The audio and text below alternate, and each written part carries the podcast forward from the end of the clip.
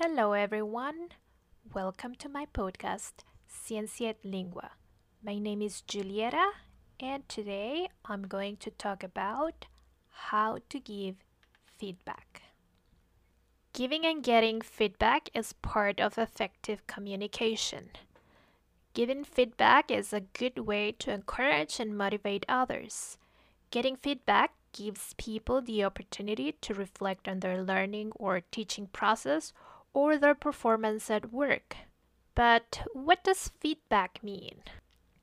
According to Cambridge Dictionary, feedback is an opinion from someone about something that you have done or made.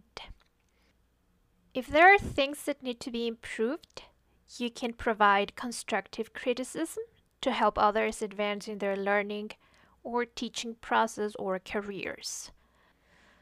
The purpose of giving feedback and constructive criticism is to lead others to improve in the longer term. Therefore, when giving feedback, it is important that you avoid judging or giving negative comments or remarks. Here, I'm going to share with you some sentence starters that you can use to give positive feedback.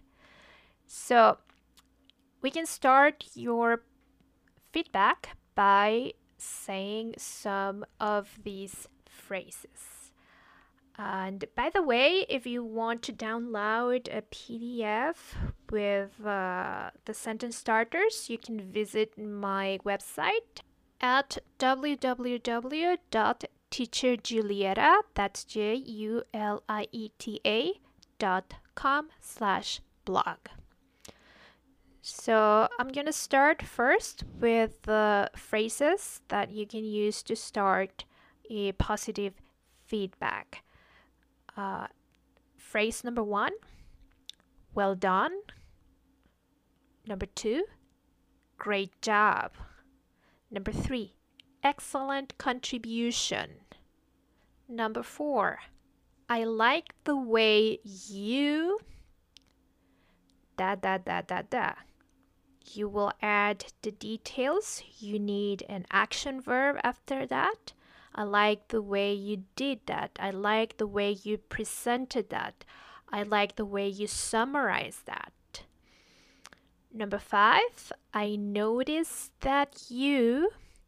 I noticed that you. And again, you need a verb or an action verb. I noticed that you finished. I noticed that you improved.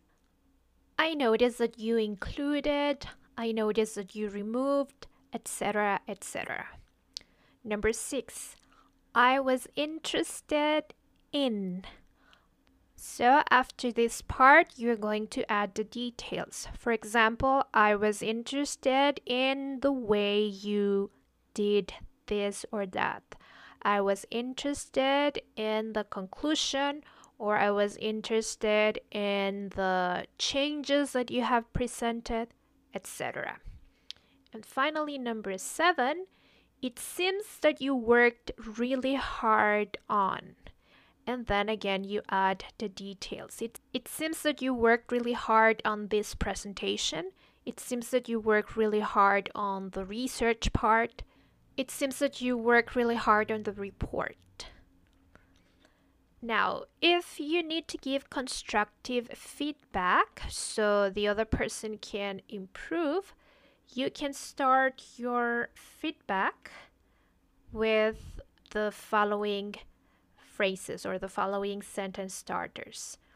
Number one, next, you could try. So, the next step that you have to do is da da da. So, you start with next, you could try and then you're gonna use a verb in the ing form. For example, next you could try including more data.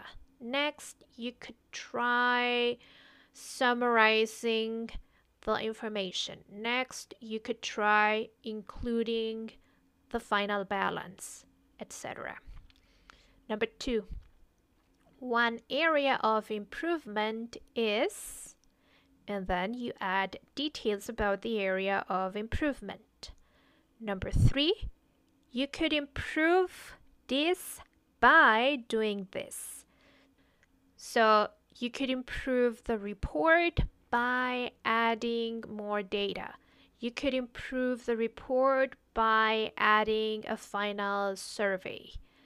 You could improve your presentation by adding more graphs or more pictures or by removing unnecessary texts.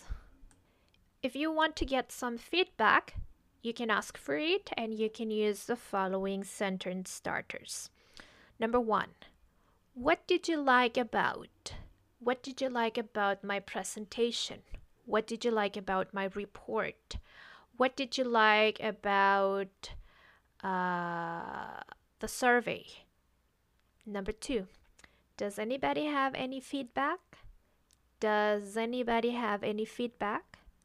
Number three, what was your favorite part about? What was your favorite part about? And then you add the part that you want to get feedback about. What was your favorite part about uh, the introduction? What was your favorite part about the conclusion? What was your favorite part about the methodology that, that we are going to apply, etc. Number four, is there anything that can be improved? Is there anything that can be improved? And finally, I'm going to share a list of positive adjectives that you can use anytime that you have to give feedback or positive criticism to your classmates, your colleagues, or your teachers. Adjective number one interesting. Number two, exciting. Number three, impressive. 4. Organized. 5. Incredible. 6. Insightful. 7. Helpful. 8. Generous. 9. Thoughtful. 10. Detailed. 11. Well researched. 12. Outstanding. 13 remarkable. If you can think of other positive adjectives, I would love that you share your comments in the box below. Now it's practice time. We're gonna do a critical thinking exercise. I'm gonna give you a case. I want that you think of a solution and share it in the comments below. So imagine that you are a manager in a tech company. One of your assistants has developed a software that will help the company save a lot of money. However, the software is not user friendly. That means that it's difficult to use. Your assistant has presented his or her project in the last weekly meeting you have to give them some feedback. So, write your feedback in the comments below. I would love to read all your comments and all your feedback. Remember that practice makes progress, and the more you practice, the more you will progress. Okay, that's it for today. I'll see you next time.